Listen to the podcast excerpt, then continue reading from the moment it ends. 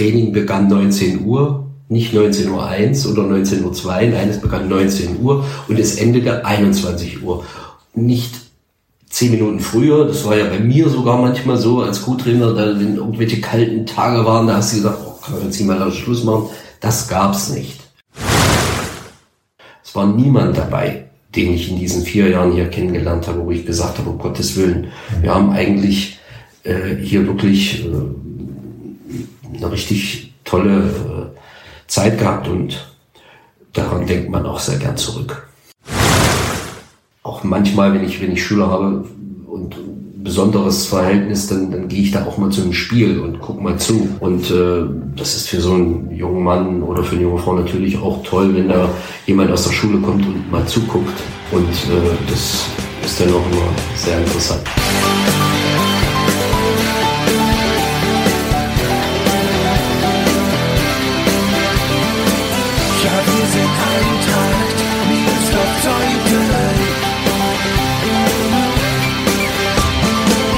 Damit herzlich willkommen zu Die Eintracht im Ohr, dem Podcast des SC Eintracht Meersdorf-Zeuthen. Es war schon eine besondere Zeit, die André Hollow zwischen 2003 und 2007 als Co-Trainer der ersten Männermannschaft miterlebt und mitgestaltet hat. Zweimal stieg die Eintracht in dieser Zeit auf, zunächst in die Landesklasse, dann in die Landesliga. André schwärmt noch heute von der Mannschaft, eine tolle Mischung aus erfahrenen Haudegen und jungen Wilden. Er plaudert über Cheftrainer Uli Prüfke, ein Mann mit großer Autorität und großem Herz. Und er spricht über seine Zeit nach seinem Weggang und warum er seit einigen Jahren keine Funktion mehr im Fußball hat. Kann sich übrigens mal ändern und da könnte dann die Eintracht wieder ins Spiel kommen. Mein Name ist Gregor Rumela und ich wünsche euch viel Spaß beim Zuhören.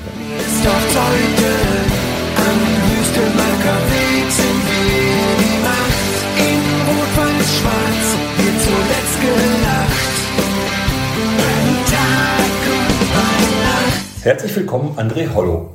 Schön, dass ich hier sein darf. Schön, dass du da bist. Wir treffen uns hier am Wüstemarker Weg, wo du von 2003 bis 2007 Co-Trainer warst. Was sind denn so deine besonderen, deine stärksten Erinnerungen an deine Zeit damals hier? Neben den vielen sportlichen Dingen, die man kennengelernt hat, sind es einfach die vielen Menschen, die, die ich bis heute nicht vergessen habe und die mir auch äh, in vielerlei Hinsicht noch am Herzen liegen und die man auch immer versucht noch ein bisschen zu beobachten, wenn es möglich ist und ihre Wege zu verfolgen. Und es war einfach eine, eine, eine tolle Zeit und äh, eine wunderbare Erinnerung. Wie eng bist du noch dran an der Eintracht? Wie sehr hast du die Eintracht noch im Blick? Also ich bin leider viel zu selten beim Spiel oder bei irgendwelchen Events. Ich äh, beobachte sie aber immer aus der Ferne und wenn ich mir irgendwelche Medien äh, anschaue, wo Spielberichte, wo Ergebnisse, wo äh, Tendenzen aufgezeichnet, das ist immer mein erster Blick, was und wie geht's der Eintracht. Und deshalb habe ich natürlich auch aktuell die Lage sehr gut im Blick und drücke natürlich die Daumen, dass es am Ende reichen wird für die erste Mannschaft. Du bist damals 2007 mit dem Aufstieg in die Landesliga gegangen. Wie beurteilst du denn so im Nachhinein nach 15 Jahren so die, die, die weitere Entwicklung? War das abzusehen, dass da mal die Brandenburg-Liga kommt und sich die Mannschaft dann auch mehr oder weniger in der Brandenburg-Liga etabliert? Also es war schon absehbar, dass die Entwicklung, die Mirsov Zeuthen dort angegangen ist, äh, einfach darin münden musste, weil gepaart von mit mit mit äh, guter Nachwuchsarbeit äh, Förderung des Männersports und natürlich auch kompetente Leute in Entscheidungsgremien. Das war eine Mischung, die musste zwangsläufig dazu führen, dass hier Mirsdorf Zeuthen zur Nummer eins im Landkreis, im Dameland werden musste. Und es war schön, dass ich ein Teil dabei sein konnte und das wird für mich auch immer bleiben. Das war ja damals schon eine tolle Truppe, die ihr da hattet. Ich sag mal, Sebastian König, Alexander Schröder, Paul Meinert. Ich vergesse jetzt ganz viele, aber das war schon eine Mannschaft, die schon eine enorm gute Perspektive hatte. Ne? Als ich 2003 hier angefangen habe, war es so, dass Miersdorf Zeuthen die erste Männermannschaft noch gar nicht so lange aus dem Kreisliga B Spielbetrieb Berlin rausgewechselt war in den Damenbereich hatte dann viele gestandene, gute Fußballer sowieso. Und im Jahr 2003, 2004 kam auch ein überragender A-Junioren-Jahrgang in den Männerbereich. Und diese Mischung aus erfahrenen, gestandenen Spielern und diesen jungen, wilden, klugen Köpfen, will ich mal sagen, das hat's eben ausgemacht. Äh, es hat am Anfang immer erstmal ein bisschen gedauert, aber unterm Strich hat sich diese Qualität einfach durchsetzen müssen. Und nachdem äh, wir in die Landesklasse aufgestiegen waren, hatten wir das Glück, dass auch viele Top-Leute dazugekommen sind und dadurch die ganze Mannschaft noch einen, Qualitätssprung hatte. Es waren äh, auch aus meiner Sicht äh, solche Leute wie Andreas Wawzyniak, die im Hintergrund unheimlich viel gearbeitet haben oder der leider viel zu früh verstorbene Steffen Gerlach. Das waren ganz wichtige Leute, die die Nerven behalten haben und äh, im Hintergrund dafür gesorgt haben, dass wir auf sportlichem Bereich unsere Ruhe hatten, dass uns keiner reingeredet hat, dass wir machen konnten, wie wir das wollten. Und das, glaube ich, war eine ganz wichtige Grundlage. Und mit Ulrich Prüfke hatte man natürlich einen sehr souveränen, erfahrenen Trainer, der auch äh, verstanden hat, jung und alt gut miteinander zu kombinieren. Du kanntest Uli Prüfke schon aus deiner Zeit als Spieler in Königs Wusterhausen, ist das richtig? So kam der Kontakt zustande. Ich war 2003 in einem Alter, wo ich aufgehört habe, Fußball zu spielen. Ich hätte mich zwar noch ein paar Jahre quälen können, aber Das äh, war dann doch nicht meine Absicht, dort äh, zum Gespött rumzulaufen und bin dann äh, auf der Suche gewesen, Trainer zu werden. Ich habe großen Respekt vor, dieser, vor diesem Job gehabt und habe sie immer noch. Und äh, meine Philosophie war nicht, der Trainer ist der, der am Spielende eine Kiste Bier in die Kabine schiebt, sondern da gehört ein bisschen mehr dazu.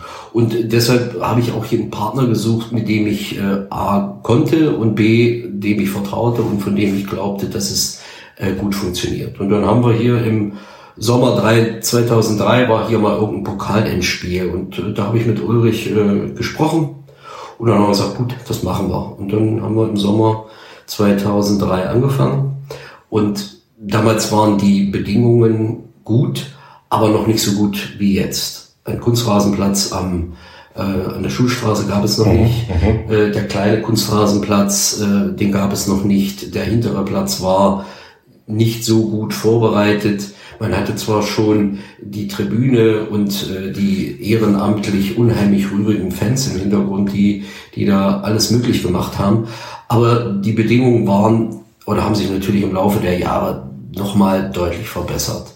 Ja, und dann haben wir dann angefangen loszulegen und äh, versucht, das Beste rauszuholen. Und im ersten Jahr haben wir in der Kreisliga Vierter sind wir geworden. Mhm im zweiten Jahr zwei und, und haben natürlich auch mit Misserfolgen leben, leben müssen. Zum Beispiel 2004 haben wir hier auf eigenem Platz das Pokalendspiel gegen Zossen damals noch verloren. Das war auch einer der bitteren Momente in der Zeit. 2005 ist dann der Aufstieg in die Landesklasse gelungen, inklusive Kreispokalsieg. Und 2006 dann in der Landes Klasse gut gespielt, um dann 2007 dann äh, den Aufstieg zu schaffen und gleichzeitig diesen, ich weiß gar nicht mehr so wie der heißt, äh, dieser Pokal, dieser Regionalpokal Süd. Der, glaube ich, nur einmal ausgespielt wurde. Ja, der wurde, wurde nur ne? einmal ausgespielt und, und, wir waren dabei in Groß Kaglo oder in Groß Reschen, das weiß ich jetzt gar nicht mehr. Auf jeden Fall ja. sind wir mit dem Bus eine ganze Weile gefahren und das war natürlich auch nochmal so ein kultureller Höhepunkt. Diese äh, dieses Spiel, was relativ lange so aussah, als wenn wir es verlieren würden, dann noch zu kippen und dann im Bus äh, nach Hause zu fahren. Also es war alles vorbereitet für eine, für eine großartige, für ein großartiges Finale und dann der Aufstieg in die, in die Landesliga. Also es war schon äh, eine tolle Zeit mit äh, Jungs, die sich auch, denke ich mal, in dieser Zeit sehr gut weiterentwickelt haben. Vielleicht doch mal einmal auf deine eigene aktive Karriere blicken. Du kommst gar nicht aus der Region, du kommst aus dem Harz. Hast du dort auch angefangen, Fußball zu spielen? Ja, ich, also Südharz komme ich. Ich ja. habe Fußball gespielt bei MK Sangerhausen und äh, bin dann aber nie so gut gewesen, dass ich hätte davon meinen Lebensunterhalt gestalten können. Bin dann Lehrer geworden und habe dann meine Frau kennengelernt, bin hier in die Region gegangen, habe viele Jahre bei Eintracht Königs Wusterhausen Fußball gespielt. Position? Ähm, Mittelfeld und äh, je älter ich wurde, umso langsamer wurde ich, umso weiter rückte ich nach hinten. Also, okay. Das ist so die klassische Fußballerkarriere. Am Ende sind sie alle Libero gewesen. Also ja. Libero gibt's ja heute nicht mehr. Das darf man ja gar nicht sagen. Also heute sind das jetzt eine Dreierkette oder. So.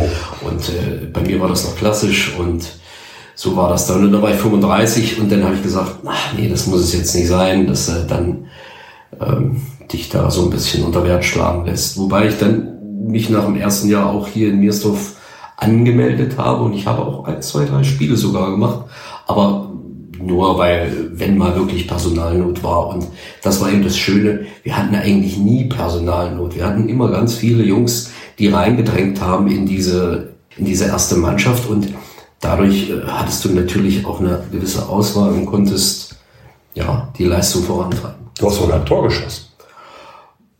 Ja. Also 15. April 2006.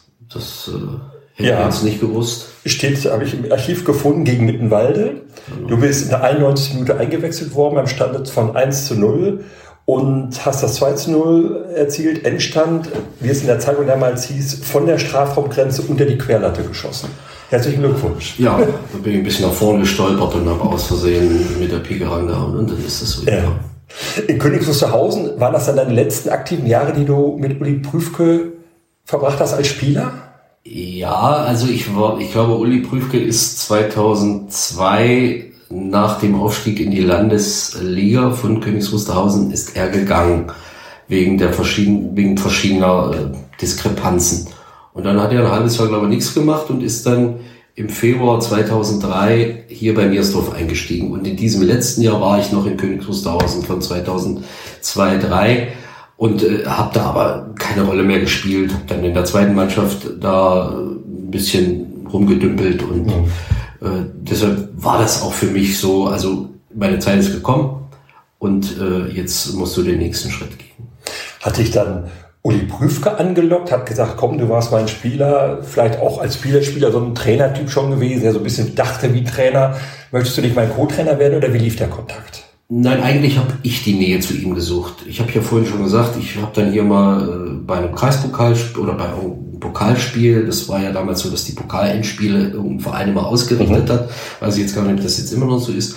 Und da war ich hier vor Ort, habe zugeguckt und da haben wir uns gesehen, haben wir gequatscht und dann ist das so gekommen, dass ich ihm das so gesagt habe, also ich würde mich schon äh, und so weiter. Und mir ist das Zeug ein interessanter Verein, äh, wird gerne Teil dieser Gemeinschaft werden. Und er war dann auch gleich dafür. Und dann hat sich das so ergeben und äh, bis heute noch nicht bereut. So regelmäßige Hörer des Podcasts wissen, dass die Spieler von damals von Herrenprüfgesprächen von einer ganz tollen Zeit, die ihnen auch, sagen wir mal, außerhalb des Sportlichen viel gegeben hat. Welche Rolle hattest du so in diesem Duo Prüfke Hollow? Also es war eigentlich für mich leicht. Ich habe mich so ein bisschen als, als Bindeglied verstanden. Ne? Also äh, Ulrich war so der oder ist der, der Mensch, der, der sehr konsequent ist, der seine Regeln hat, der seine Normen hat. Äh, wir haben, das Training begann 19 Uhr, nicht 19.01 Uhr oder 19.02 Uhr, nein, es begann 19 Uhr und es endete 21 Uhr. Nicht zehn Minuten früher, das war ja bei mir sogar manchmal so als Co-Trainer, da wenn irgendwelche kalten Tage waren, da hast du gesagt, oh, kann man jetzt nicht mal Schluss machen.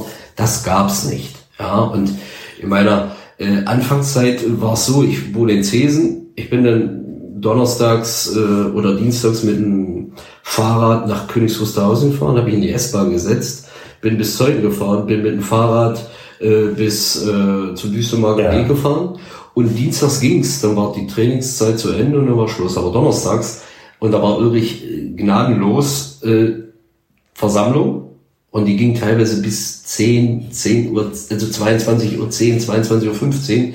Dann habe ich mich wieder in mein schönes warmes Fahrrad gesetzt, bin zur S-Bahn gefahren, bin nach KW gefahren, bin mit dem Fahrrad dann wieder von KW nach Zesen gefahren. Das war schon immer äh, sehr, sehr intensiv. Denn donnerstags, wir hatten damals ein Auto, meine Frau brauchte das Auto donnerstags immer und dadurch war das sehr intensiv für mich. Später dann äh, habe ich das Fahrrad in KW am Bahnhof stehen lassen. Thomas Epping hat mich dann meistens mit seiner Fahrschule abgeholt ja. und hat mich dann auch wieder zurückgebracht. Und später dann in den letzten ein, zwei Jahren waren auch Spieler hier aktiv, die äh, durch Cesen gefahren sind und mich mitgenommen haben. Aber am Anfang waren das schon, sag ich mal, harte Lehrjahre. Ja, und natürlich habe ich vorbildlicher Mensch, wie ich war, immer eine Fahrkarte gehabt. Immer. Und was passiert an einem schönen Dienstag, Donnerstag?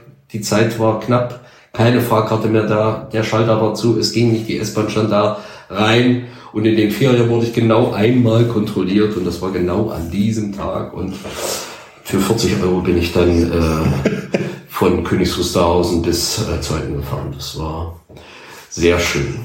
Hast Aber du, hast du vom Verein wiederbekommen, das Geld? Nein, nein, nein, das habe ich, äh, das war ja mein Verschulden. Ich hätte ja ein bisschen besser meine Zeit äh, managen können und deshalb, äh, das war Lehrgeld.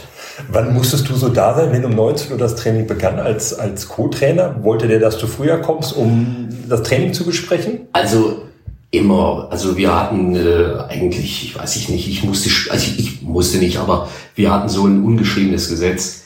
Pünktlichkeit ist das Allerwichtigste, was es gibt. Und da müssen wir Vorbild sein und das haben wir eigentlich auch den Jungs vorgelebt.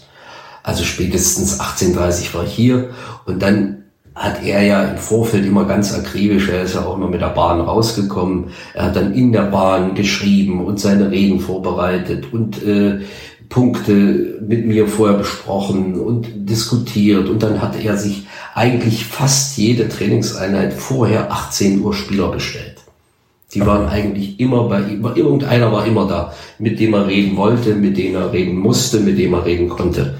Und äh, das, denke ich mal, hat es auch so ein bisschen ausgemacht, dass die Jungs gemerkt haben, da sitzt jemand auf der anderen Seite, der vom Fußball Ahnung hat, der erfolgreich Fußball gespielt hat und der ihnen zuhört. Und das Ganze auf Augenhöhe. Also das ist wahrscheinlich das, was ihn so ein bisschen äh, bei den Jungs unvergessen macht, dass er naja, er hat nicht von oben herab auf sie. Er hätte ja auch sagen können, pff, Leute, ich bin Pokalsieger ja. äh, mit Union, was wollt ihr Dorftrampels denn von mir? Das hat er nie gemacht. Also ja. er war eigentlich immer, äh, er hatte auch unheimlich viele, ich, ich spreche jetzt immer noch Vergangenheit, aber das beziehe ich auf die Zeit, die wir haben. Er ist ja noch da und das soll auch hoffentlich so bleiben.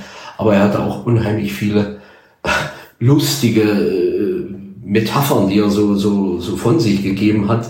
Das war schon... Äh, eine, eine angenehme Zeit und ich bin bis heute noch mit Ulrich Prüfke bekannt oder wir, telefonieren ja. gelegentlich.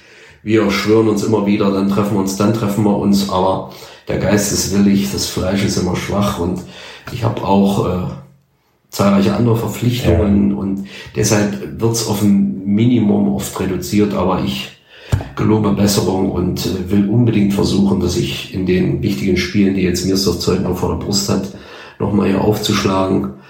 Äh, nicht, dass ich glaube, dass es was hilft, aber äh, es schadet weil, nicht. Was, was, mir, was mir gut tut. Es schadet auch nicht, garantiert ja. nicht. Ich möchte nochmal, weil ich das sehr interessant finde, auch gerade wenn man nochmal den Spielern von damals zuhört, man denkt ja, das ist so ein bisschen aus der Zeit gefallen. Sehr hartes Training hat er gemacht eine gewisse Art und Weise eine sehr autoritäre Person, mhm. aber trotzdem war da so ein, so, ein, Vertrauensverhältnis da. Sind das dann so diese Gespräche vom, vom Training gewesen, die dann, wo dann die Spieler halt gespürt haben, Mensch, das ist nicht nur einer, der klare Ansagen auf den Platz gibt, der auf Pünktlichkeit Wert legt, sondern der mich, sich auch für mich interessiert, der wissen will, wie es mir geht und äh, mich da ein Stück weit begleitet?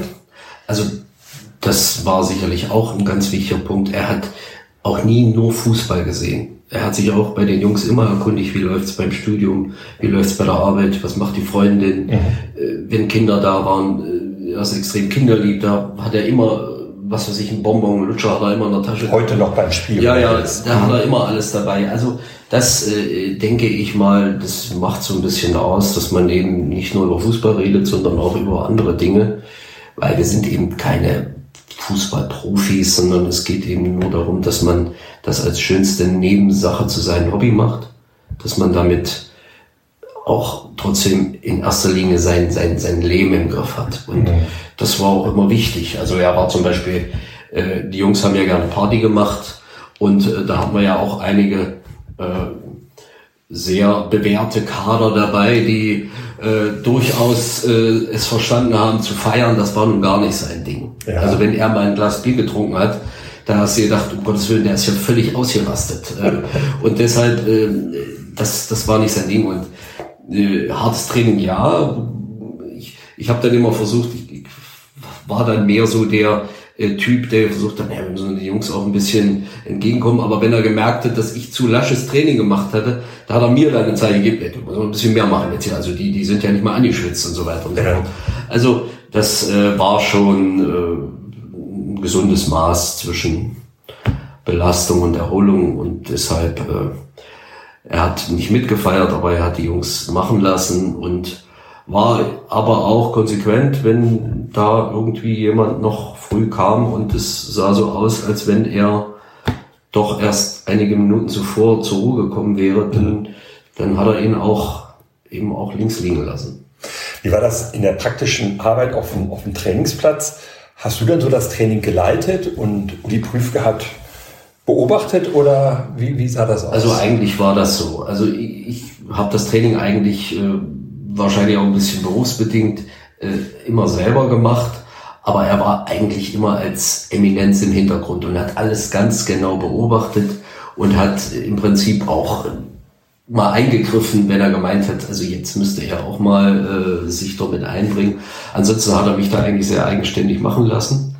Und äh, ja, das war für die Jungs wahrscheinlich auch angenehm, von dem einen zu sagt, gesagt zu bekommen, oder die, der eine war der Hütchenaufsteller und hat gemacht, getan, und der andere hat so ein bisschen im Hintergrund beobachtet und äh, eingeschätzt und so weiter und so fort. Also das war ein, gerechter Wechsel. Wenn ich mal krank war, wenn ich mal nicht da war, äh, da hat er es den Jungs ordentlich besorgt. Also da äh, war es nochmal da war es noch mal ein Zahn schärfer. Da fehlte das Korrektiv. So. Naja, und dann äh, war schon der ein oder andere, der gesagt hat, äh, komm mal bloß wieder zum Training, das, äh, ja. das halte ich nicht lange aus und so weiter. Das ist äh, zu anstrengend. Aber ja, unterm Strich hat der Erfolg der ganzen Sache recht gegeben und hat ja auch war ja auch notwendig. Ja. Von nichts ist ja nichts. Man steigt ja nicht in unserer Zeit, in meiner Zeit zweimal auf, weil man äh, schneller eine Kiste Bier ausläuft als jede andere Mannschaft, sondern das ist ja auch einfach eine Frage dessen, dass man auch was dafür tut. Für dich als Trainer-Einsteiger, der du damals warst, war das doch ein optimaler Start, oder? Zum Co-Trainer von Ja, war ein perfekter Start. Äh, ich hätte immer sagen können, also das ist schiefgelaufen, ich bin, ich bin ja nur der Co-Trainer, bin ich schuld. Also äh, von daher war das eben auch so. Äh, viele Dinge lernt man daraus. Wenn man selber viele Jahre Fußballer war, lernt oder du, jeder Trainer lernt ja was. Manchmal auch die schlechten Sachen. Mhm. Und das nimmst du alles mit. Und wenn du selber mal Trainer wirst, dann musst du äh, darfst du nicht versuchen, jemanden zu kopieren, sondern musst du deinen eigenen Stil finden und musst versuchen, von all den Erfahrungen, die du als Spieler oder als Trainer gemacht hast, äh, von, von jedem Trainer das Beste rauszunehmen, auf das, auf dich kompatibel zu machen und dann umzusetzen. Und dann gibt's vielleicht den einen oder anderen, der unter dir Trainer war, der dann daraus vielleicht auch das eine oder andere an Erfahrung mitnimmt. Sei es das auch das Schlechte, das, das ist nun mal so, niemand ist perfekt. Und äh, so soll das auch sein. Und äh, deshalb äh, war die Konstellation Co-Trainer mit, mit Ulrich Prüfke für mich eine perfekte Lösung. Und äh, mit diesen ganzen jungen Burschen, das war eine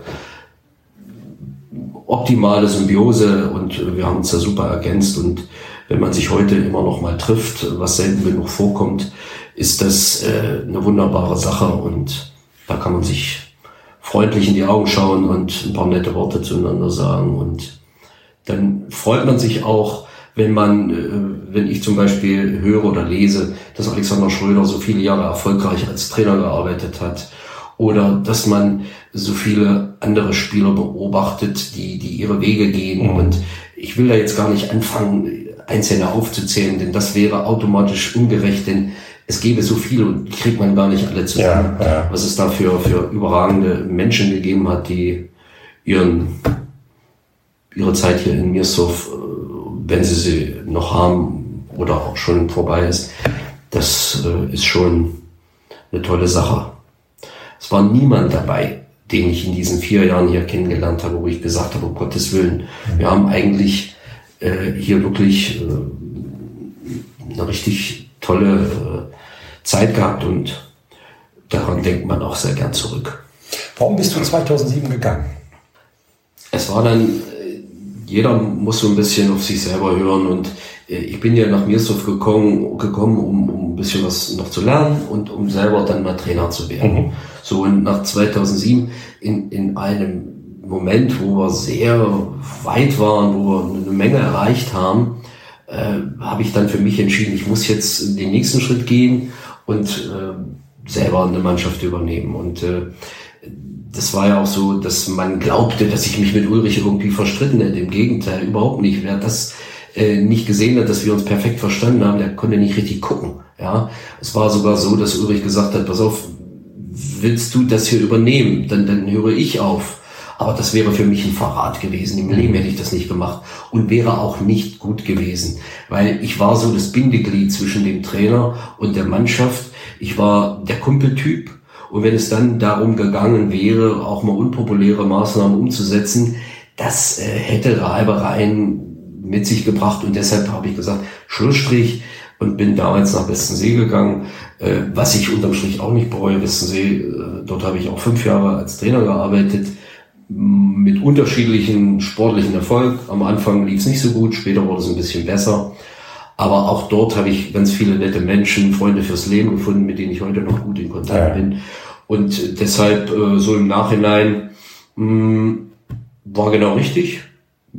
Aber so, wenn ich, wenn ich könnte, nochmal mit den Jungs äh, eine Trainingseinheit, das äh, nochmal die Zeit zurückdrehen, wäre schön, aber gut.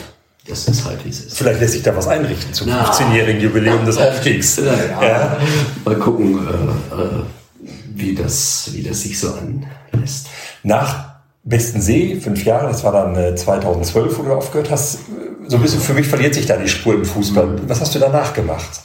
Ach, ja, na 2012 war dann so, ich hatte dann auch so ein bisschen das Gefühl, dass ich ein bisschen ausgebrannt war, dass ja. ich äh, eigentlich keine richtige Lust mehr so hatte.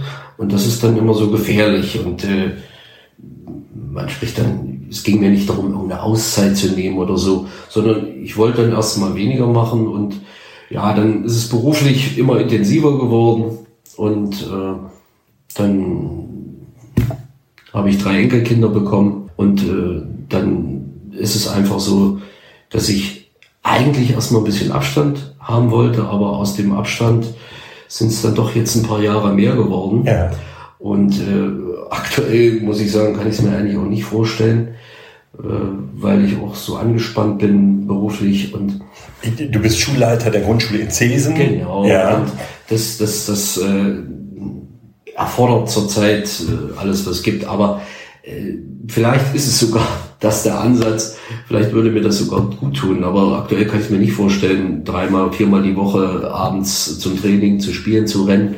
Das äh, ist zurzeit, ja, ist zurzeit nicht drin. Kommt vielleicht mal wieder, wenn meine Enkelkinder, meine Enkeltochter, eine Enkeltochter wohnt ja auch in Zeuthen, wenn sie mal hier als Fußballerin bei mir ist dort Zeuthen einsteigt, dann will ich, ist aber gar, ist erst drei Jahre, will ich gerne dann auch hier unterstützen im Trainerbereich. Da komme ich drauf zurück. Geht in der Zeit, ja. Und wenn Sie sich für Fußball interessiert, weiß ich nicht. Ja. Mal gucken. Du bist, was ich gerade schon gesagt habe, Schulleiter, Grundschullehrer. Hat sich das Verhältnis der Kinder zum Fußball in den letzten Jahren geändert? Auch durch Corona zum Beispiel. Viele sagten ja, oh, das ist eine gefährliche Zeit, die gehen nicht mehr zum Sport hin, die spielen nicht mehr Fußball, die bewegen sich zu wenig. Was beobachtest du da? Also das Interesse am Fußball ist, denke ich mal, ungebrochen. Ja. Also sehe ich jetzt nicht so.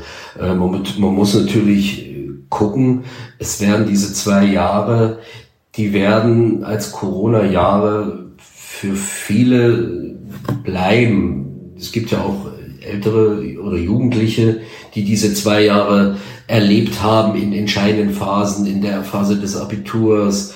Äh, und, und da sind schon viele äh, Kindheitsmöglichkeiten, Möglichkeiten, die man so haben konnte, sind da so ein bisschen weggebrochen.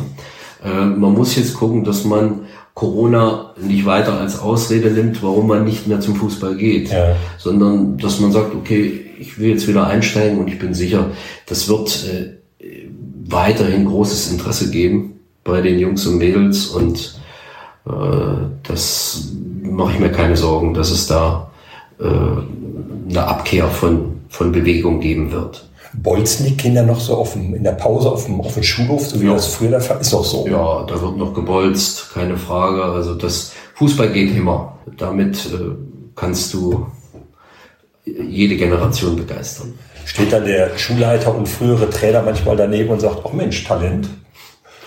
Äh, wenn ich Zeit habe, gucke ich schon mal ein bisschen den Jungs zu und ich kenne ja auch meine Spezialisten. Wir haben ja auch ähm, bei uns in der Schule, weiß ich jetzt nicht genau, ob wir aktuell äh, Schüler auch hier haben, die in Miersdorf aktiv sind. Kriege ich jetzt gerade nicht zusammen, aber ich weiß von vielen Schülern, die in Westensee, Königs Wusterhausen, in Schenkendorf, in Miersdorf äh, aktiv sind und da guckt man schon immer mal. Mhm, ja, also deshalb äh, versucht man auch, äh, auch manchmal, wenn ich, wenn ich Schüler habe und besonderes Verhältnis, dann, dann gehe ich da auch mal zu einem Spiel und guck mal zu. Okay. Und äh, das ist für so einen jungen Mann oder für eine junge Frau natürlich auch toll, wenn da jemand aus der Schule kommt und mal zuguckt. Ja. Und äh, das ist dann auch immer sehr interessant. Schon mal ein Kind vermittelt an einen Verein, wo du sagst, Mensch, der müsste eigentlich in den Verein gehen, der ist da leider nicht, noch nicht irgendwo eingetreten?